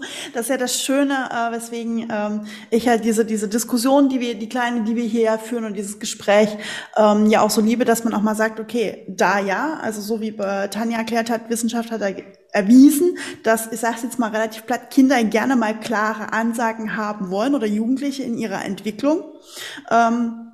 Klar, im Unternehmen braucht es auch mal klare Ansagen, das steht völlig außer Frage.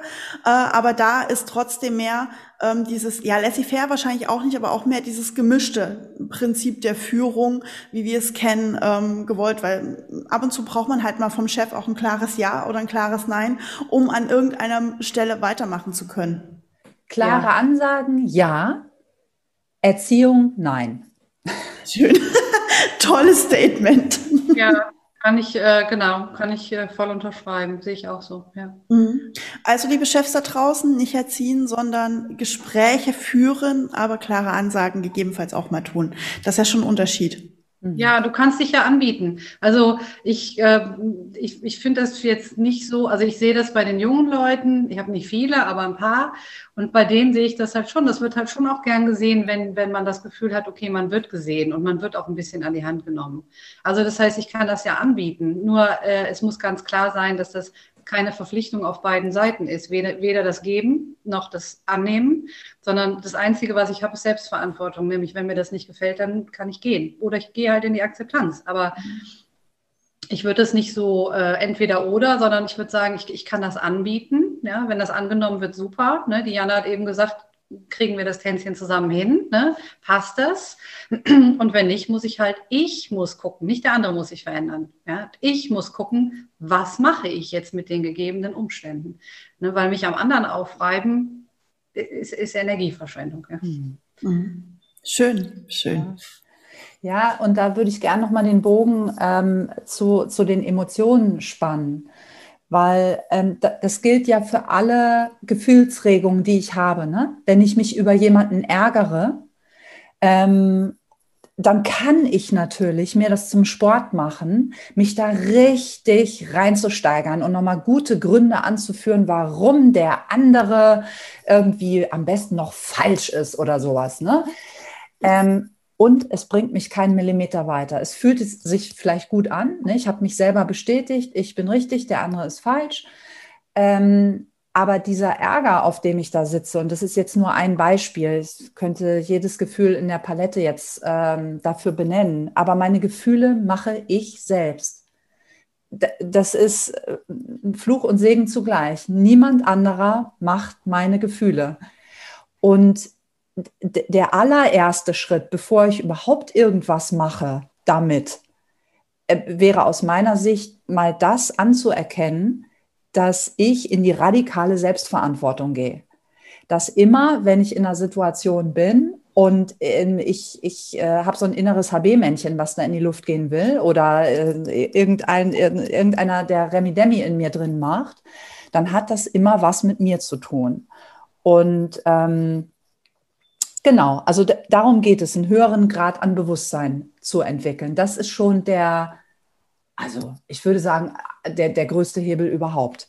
Mhm. Also, oder, oder anders, wenn ich diese Hürde nicht nehme, dann werde ich höchstwahrscheinlich immer ähnliche Erfahrungen machen. Ich komme da nie raus. Ich bin in so einer Dauerschleife gefangen und ich habe dann nur Mitarbeiter, weißt du, alles, alles Falschfahrer außer mir. Ne? Nur Idioten hier. Keiner denkt mit. Ähm, ähm gibt den, den, den ähm, diesen Kommunikationswissenschaftler, den äh, Paul Watzlawick, ich weiß nicht, kennt er bestimmt, ne? Mhm. hat einen schönen Satz gesagt, dass jeder meint, seine Wirklichkeit wäre die wirkliche Wirklichkeit. Schön. Dafür, da, da, empfehle ich als aktive Rollenspielerin gerne mal einfach die aktive Wirklichkeit zu wechseln und äh, beim äh, Tischrollenspiel einfach mal wirklich in eine andere aktive Fantasy-Welt abzutauchen, weil dann kann man sehen, äh, da sehe ich das tatsächlich sehr oft, äh, äh, in diesem Spielbereich, wie unterschiedlich Wirklichkeit wahrgenommen wird, weil wir ja nur eine Beschreibung einer, einer Situation bekommen und der eine sagt, ich stehe links, der nächste sagt, ich stehe rechts in der Situation, der nächste sagt, hä, ich fliege gerade. also im übertragenen Sinne. daran merkt man ganz schnell äh, in, in diesem, ja, in meinem Hobby merke ich ganz schnell, wie unterschiedliche Situationen wahrgenommen werden, obwohl wir alle genau die gleiche Beschreibung, genau die gleiche Situation gerade beschrieben bekommen und jeder steht gedanklich an einem völlig anderen Ort. Ja, genau. Und daran darf man sich, obwohl man das vielleicht weiß, ne? Darf man sich daran in der akuten Situation gerne immer noch mal wieder erinnern, weil es kommt, dieses Wissen kommt einem abhanden und man ist dann so, wenn die Emotion dich am Wickel hat, dann ist es manchmal schwierig, ähm, sich daran noch mal zu erinnern. Ja. Aber was man da gut machen kann, vielleicht so als, als kleiner Tipp ne? oder so, so ähm, als Routine, ähm, die ganz gut hilft aus meiner Erfahrung, ist dem anderen eine gute Absicht zu unterstellen. Also weil der hat ja in seiner Realität oder aus, aus seiner Rolle heraus, wie du das gerade so schön formuliert hast, ja in bester Absicht gehandelt. Der findet es ja total richtig, das genau so gesagt, getan, nicht gesagt, nicht getan zu haben, wie er oder sie das nun mal gerade gemacht hat.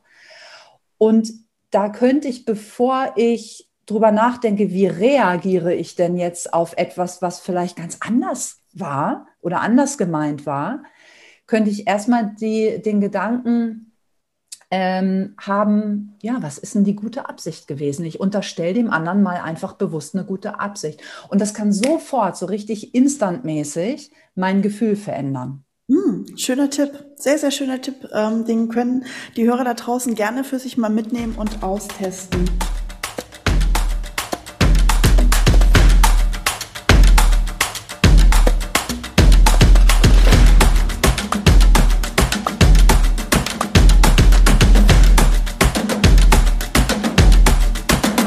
Kompetenzen für die neue Arbeitswelt. Welche Metakompetenzen Mitarbeiter und Führungskräfte zukunftsfit machen, eine Studie der Initiative Wege zur Selbst GmbH e.V. Die Top 5 relevanter Kompetenzen für die heutige Arbeitswelt. Kommunikationskompetenz, Resilienz, Kundenorientierung, Konfliktkompetenz und Empathie. Und die Top 5 relevanter Kompetenzen für die zukünftige Arbeitswelt? Digitale Kompetenzen, Selbstreflexion, Resilienz, Selbstorganisation und Kommunikationskompetenz.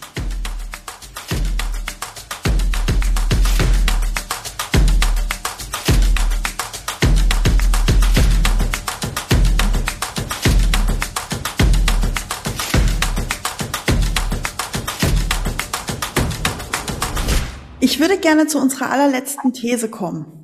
Ähm, und zwar führt Digitalisierung zu weniger Emotionen in der Führung. Jetzt haben wir den Riesenluxus, dass wir uns hier auch gerade nur digital über Zoom sehen und äh, das äh, Gespräch führen. Würdet ihr sagen, Digitalisierung, ob das jetzt ne, Zoom-Konferenzen sind, ähm, Social Media oder in welcher Form auch immer ihr das gerade für euch definiert, führt das tatsächlich zu weniger Führung? Tanja, da würde ich dir mal das erste Wort geben. Hm, weniger Emotionen würde ich gar nicht sagen, aber für eine höhere Fehlerquote würde ich sprechen. Ja. Ähm, also jetzt Zoom, da sieht man sich ja wenigstens noch, ne?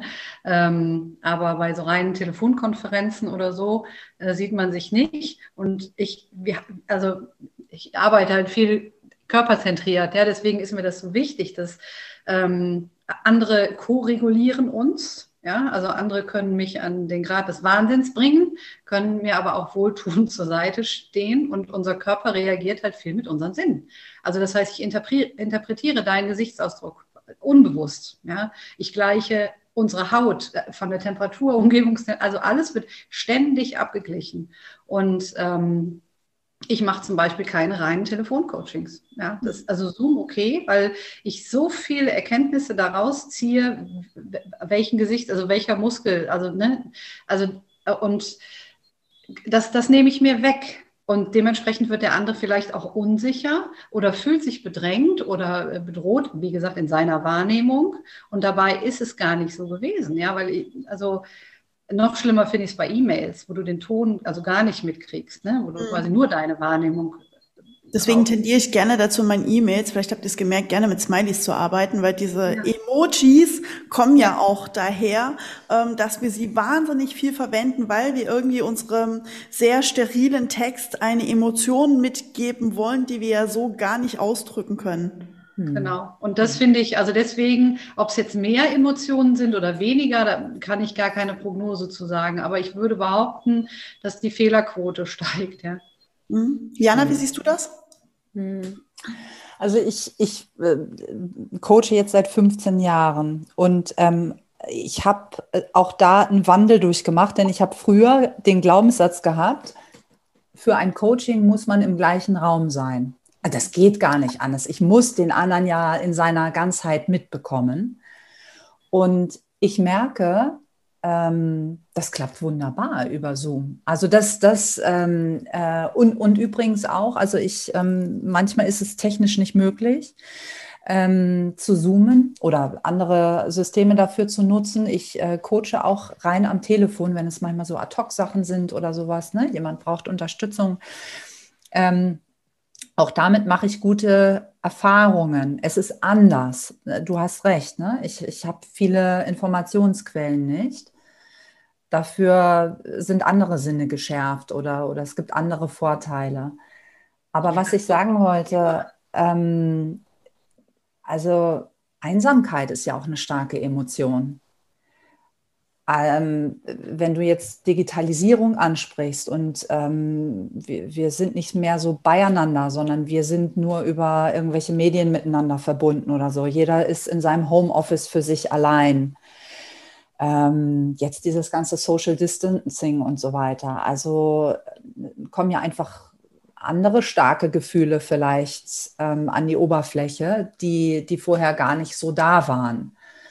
Ähm, von daher würde ich würde ich sagen, es ist anders geworden und es hat andere Herausforderungen. Mhm. Ja.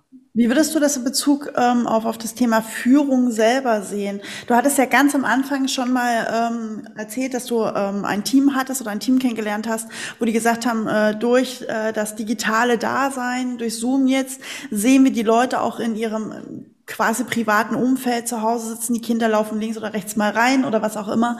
Ähm, ist das was, was man dann, wie du sagst, ja auch als Vorteil sehen kann? Äh, das hattest du eingangs so schön als Beispiel beschrieben. Also das ist ja, ähm, ich weiß gar nicht, wie viele ähm, Webinarangebote ich äh, in den letzten Jahr, halben, dreiviertel Jahr vor allem bekommen habe zum Thema So führen Sie digital, ja. Ähm, wo mir die, wo mich persönlich die Frage stellt, ist das wirklich so viel anders digital zu führen, abgesehen jetzt von Corona oder nicht? Also ich würde schon sagen, es, es macht einen Unterschied. Wenn ich, wenn ich mir nicht darüber im Klaren bin, wie wirkt das? Also diese Ellen, also zum Beispiel stundenlange Meetings, ne, ist für mich ein No-Go im digitalen Raum.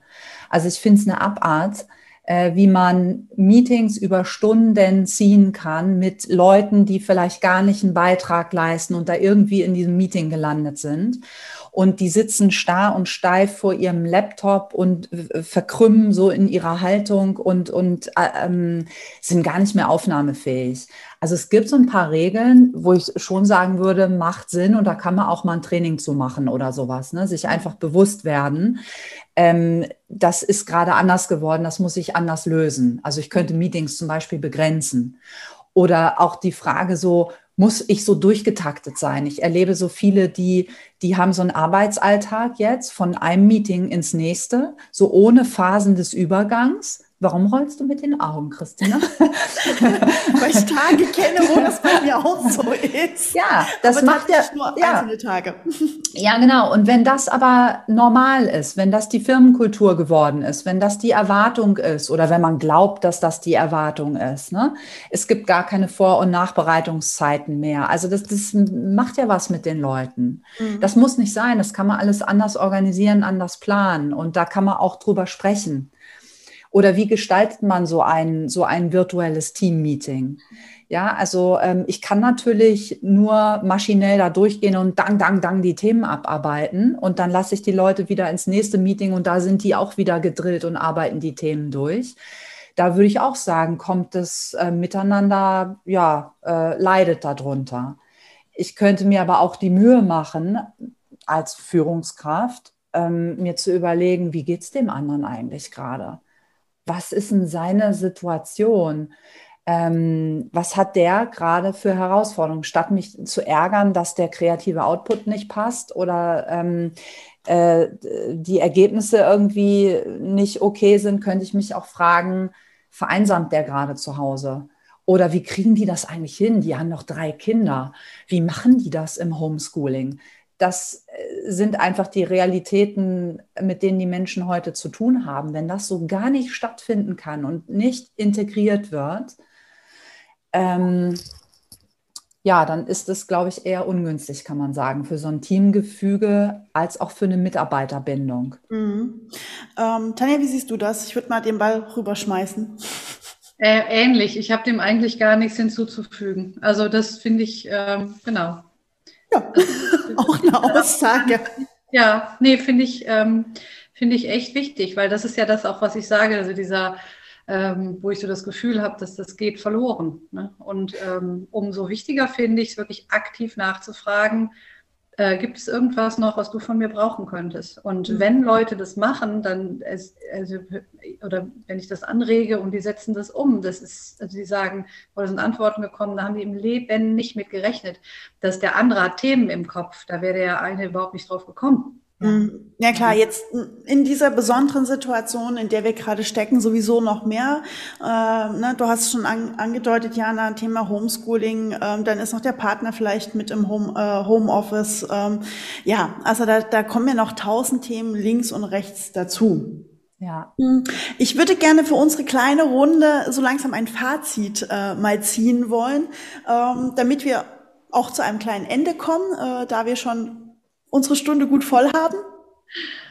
Und ähm, finde bisher auch, dass was rauskommt, unglaublich toll. Ähm, also ich mag das gerne mit euch darüber zu reden, über das Thema. Ähm, was würdet ihr sagen, sind so, also ich würde gerne zwei Fazits von jedem von euch haben. Zum einen, äh, wir haben schon Tipps zwischendurch rausgehauen. Habt ihr nochmal äh, ein, ein großes abschließenden Tipp, Fazit, äh, was ihr nach draußen mitgeben wollt? Ähm, das könnt ihr ja gerne auch so ein bisschen aufsplitten auf Tipp und Fazit oder wie seht ihr das? Tanja, ich würde bei dir anfangen. ja, also, also so ein richtiges Fazit habe ich jetzt nicht, ähm, außer eben, dass ich, ähm, also ein Fazit aus dieser ganzen Digitalisierung und Führung und Unternehmensdebatte äh, quasi habe, dass ähm, das Menschliche einfach immer eine Rolle spielt und dass uns meiner Meinung nach momentan etwas Menschliches weggenommen wird und dass wir oder dass es schön wäre, wenn man sich trotzdem kümmert, eben auf eine andere Art und Weise. Mhm. Wie es eben geht. Also das finde ich sehr wichtig. Ähm, ansonsten als Tipp äh, hätte ich zwei. Das eine ist tatsächlich, sich selber zu beobachten und ähm, Gefühle ein Stück weit zuzulassen. Und wir hatten eben dieses ähm, wenn ich einmal so in meinem Drive, in meiner Emotion drin bin, dann ist es halt schwer, da wieder rauszukommen. Ne? Das ist ja auch, ähm, also unter Stress können wir nicht vernünftig denken. Ähm, da gibt es nur Angriff, Flucht oder Todstellen. Das machen viele ja dann auch. Ne? Kennt das aus dem Tierreich. Ähm, also wenn ich mit irgendwas nicht umgehen kann, dann mache ich eben äh, gar nichts oder mache mich unsichtbar oder unangreifbar oder bin so wischiwaschi. Und äh, da finde ich es ganz wichtig oder ganz charmant, wenn man in die Selbstbeobachtung geht, wann komme ich überhaupt, eine Ausbilderin hat zu mir mal gesagt, auf die Rutsche. Ja, also wenn du einmal auf der Rutsche bist, dann schaffst du es eigentlich nicht mehr runter. Dann kannst du noch aufstehen, dich abklopfen, entschuldigen, wenn nötig, ja, aber dann ist die Sache gehalten und dich selber zu beobachten, ja, so weil du gehst ja vorher auf diese Rutsche drauf und wo ist immer der Punkt, of no return. Ne? Also, dass du da so ein bisschen in dein eigenes Gewahrsein kommst. Und ich finde es auch immer ganz schön, wenn du dir selber mal überlegst, also egal in welchem Bereich du hast hast, also zum einen, was ist der konkrete Gedanke? Weil unser Gehirn neigt dazu, sich zu verselbstständigen, ja, und dann kommen auch so generalisierte Ängste, ne? Dann passiert das, oh Gott, wenn das passiert, dann passiert das, dann, ne, so. Und unser Gehirn, also das ist alles so, das sind alles so offene Schubladen und die mag unser Gehirn gar nicht. Und von daher wirklich so zu sagen, okay, dieses Thema, wenn ich nur einen einzigen Satz dazu sagen dürfte, was wäre dieser Satz? Und der muss auch gar nicht schön gestaltet sein. Der kann sagen, der kann sein, ich, ich hasse sie, ähm, ja, oder das tut mir weh, oder immer machen alle, also ne, was auch immer. Und du wirst merken, dass das der richtige Satz ist, wenn sich das Gefühl in deinem Inneren verstärkt. Hm. Und, ähm, dann quasi das mal sich bewusst machen, der eine Satz dazu, welches Gefühl gehört dazu, weil ähm, Aggression kann versteckte Trauer sein, die ich mir aber nicht erlaube. Äh, umgekehrt natürlich auch. Ne? Also Trauer kann eigentlich enorme Wut sein, die ich mich aber nicht traue rauszulassen. Aggression, die ich nicht rausgebe, die richtet sich manchmal nach innen. Da zu gucken, welches Gefühl steckt dahinter und als drittes, wie, wie ist meine körperliche Reaktion darauf? Und so lerne ich mich im Gesamtpaket besser kennen. Also wenn ich dann zum Beispiel merke, ich habe einen Bauchgrummeln, ne, Stichwort Burnout oder was auch immer, dann merke ich schon anhand dem Bauchgrummeln, oh, hier ist irgendwas läuft ja offensichtlich nicht, nicht so gut. Und das würde ich, ähm, also möchte ich meine Hand für ins Feuer legen, wenn du das machst, dann äh, wird sich die Kommunikationsfähigkeit mit dir selber ähm, verbessern, mit anderen auch. Also ich scherze ja immer so ein bisschen, dass meine, ähm, meine Coaches, äh, die, die stehen im Beruf ihren Mann, ne, aber sind diejenigen, die um 20 Uhr oder später abends ihre Mülltonne rausbringen, um nur ja keinen Smalltalk mit den Nachbarn halten zu müssen. Ne?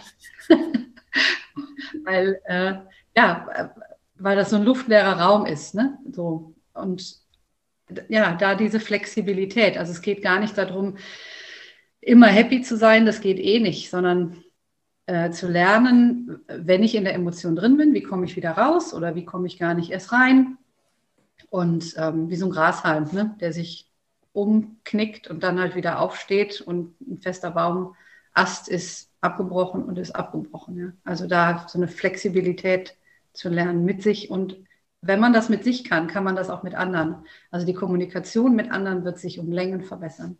Mhm. Schön, ja. schönes Fazit, schöne Tipps. Mhm. Jana? Ja, also ich kann sagen, so als Fazit oder wenn ich es mal so auf einen, einen Satz bringen soll, nicht gefühlte Gefühle sind toxisch. Die richten was in dir an. Und zwar äh, besteht immer die Gefahr einer unbewussten, ungeplanten Entladung. Dann, wann du es am, am wenigsten gut gebrauchen kannst. Also ist doch eine ganz gute Idee, irgendwie da ein bisschen mehr von sich selber mitzukriegen und es nicht so weit kommen zu lassen. Und ähm, das kann man üben. Also man kann alles lernen. Das ist eine reine, also man, man kann das ganz pragmatisch betrachten. Das äh, kann man lernen wie eine Fremdsprache oder wie, wie alles andere, was man auch lernen kann, besseren Zugang zu finden. Und man kann sich da unterstützen lassen. Also ich finde das einfach, äh, manchmal ist es auch gewaltig ne, und kann manchmal so daherkommen, da ist es ganz gut, ich bin in guten Händen. Also das ist immer das, ähm, das, das Feedback habe ich neulich mal bekommen von, von einem Coachie, der eigentlich sehr weit so in seiner persönlichen Entwicklung ist, ist auch selber Coach und so und sagte, also ja, irgendwie im Coaching, so wenn, wenn wir das machen, ist es anders, ist es irgendwie, hat es einen ganz anderen Effekt, als wenn ich das sozusagen alleine mache. Mhm. Ähm, das würde ich nicht unterschätzen. Also in so einen, sagen wir mal, psychologisch sicheren Raum sich zu begeben, wo es jemanden gibt, der der dich da hält und der dir einen sicheren, stabilen Rahmen gibt. Der einem im Notfall auch auffängt, äh, emotional, wenn es wirklich äh, sehr tief reingeht. Das, genau, das kann nämlich immer mal kommen, ähm, dass dann so, so, ein, so ein alter Krams von früher hochkommt oder sowas. Und das ist sehr super, weil da bewegt sich was, da fließt was ab, da wird was rausgespült aus dem System, was wir nicht mehr länger brauchen. Und äh, das kann aber manchmal nicht so, ne, da, also ich muss ja nicht alles selber machen. So. Also da kann ich mich ja unterstützen lassen. Sag mal so, wir holen uns ja auch Handwerker ins Haus, äh, wenn wir an irgendeinem Punkt nicht mehr weiterkommen. Damit vergleiche ich das immer so ein bisschen. Also, ja. dass man da halt auch sagt, ne, wie du sagst, man muss nicht alles alleine machen, man kann sich halt auch den passenden Handwerker, in dem Fall einen Coach, einen Mentor, was weiß ich nicht, was gibt dem Kind irgendeinen Namen, ähm, dazu holen, äh, um da an sich zu arbeiten. Das ist so ein Kulturding, glaube ich. Wir haben vorhin auch so über so einen kulturellen Aspekt gesprochen. Ne? In Amerika ähm, ist völlig normal. Jeder, der was auf sich hält, hat einen Coach. So. Und in Deutschland hat es manchmal noch so diesen Leumund von, oh, oh Gott, wer es nicht drauf hat, der muss zur Nachhilfe, so ungefähr. Das ähm, ist, glaube ich, aber auch im, im Wandel. Mhm. Und ähm, wenn ich noch darf, würde ich noch so einen ganz konkreten äh, Tipp mitgeben von dem Thema, wo wir nämlich eben waren, bei diesen, ähm, das, das wollte ich noch sagen, so dieses, was kann ich ganz konkret tun oder welchen Tipp kann ich auch umsetzen, ähm, wenn ich das Gefühl habe, ja, ich würde gerne mitarbeiterzentrierter führen oder pff, was kann ich da machen? Hör auf mit diesen Mammut-Meetings geht weg von diesen, von diesen, eine große Gruppe im virtuellen Raum, hängt über Stunden zusammen, ähm, sondern mach lieber so kleinere Sessions eins zu eins. Und warum nicht auch am Telefon?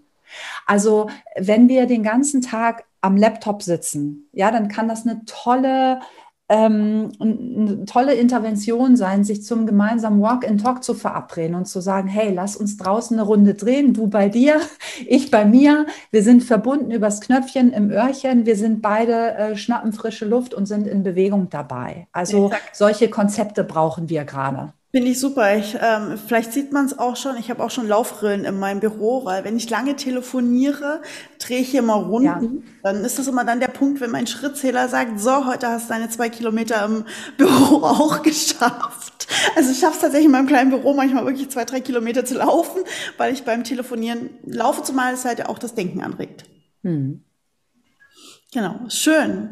Mädels, ich danke euch für diesen unglaublich tollen Input, für diesen tollen Austausch äh, zu diesem sehr emotionalen Thema, äh, wenn mir das Wortspiel erlaubt ist. Und äh, danke, dass ihr hier wart, dass ihr ähm, das mit mir mitgemacht habt, äh, dieses erste Special aufzunehmen. Und ähm, ja, möchtet ihr noch was abschließend sagen? Danke für die Einladung. Ich habe es sehr genossen mit euch. Ja, auf jeden Fall. Fand ich Super. sehr inspirierend auch für mich. Mhm. Super, sehr schön. Dann sage ich danke an euch beide, dass ihr hier wart. Und ähm, ja, wir wünschen den Hörern noch einen schönen Tag. Ciao, ciao. Tschüss. Das war auch schon diese große lange Special-Folge von Unverpixelt. Ich hoffe, ihr habt bis hierhin durchgehalten und unserem doch sehr spannenden Talk über Emotionen und alle anderen Dinge auf der Führungsebene folgen können und äh, gespannt gelauscht.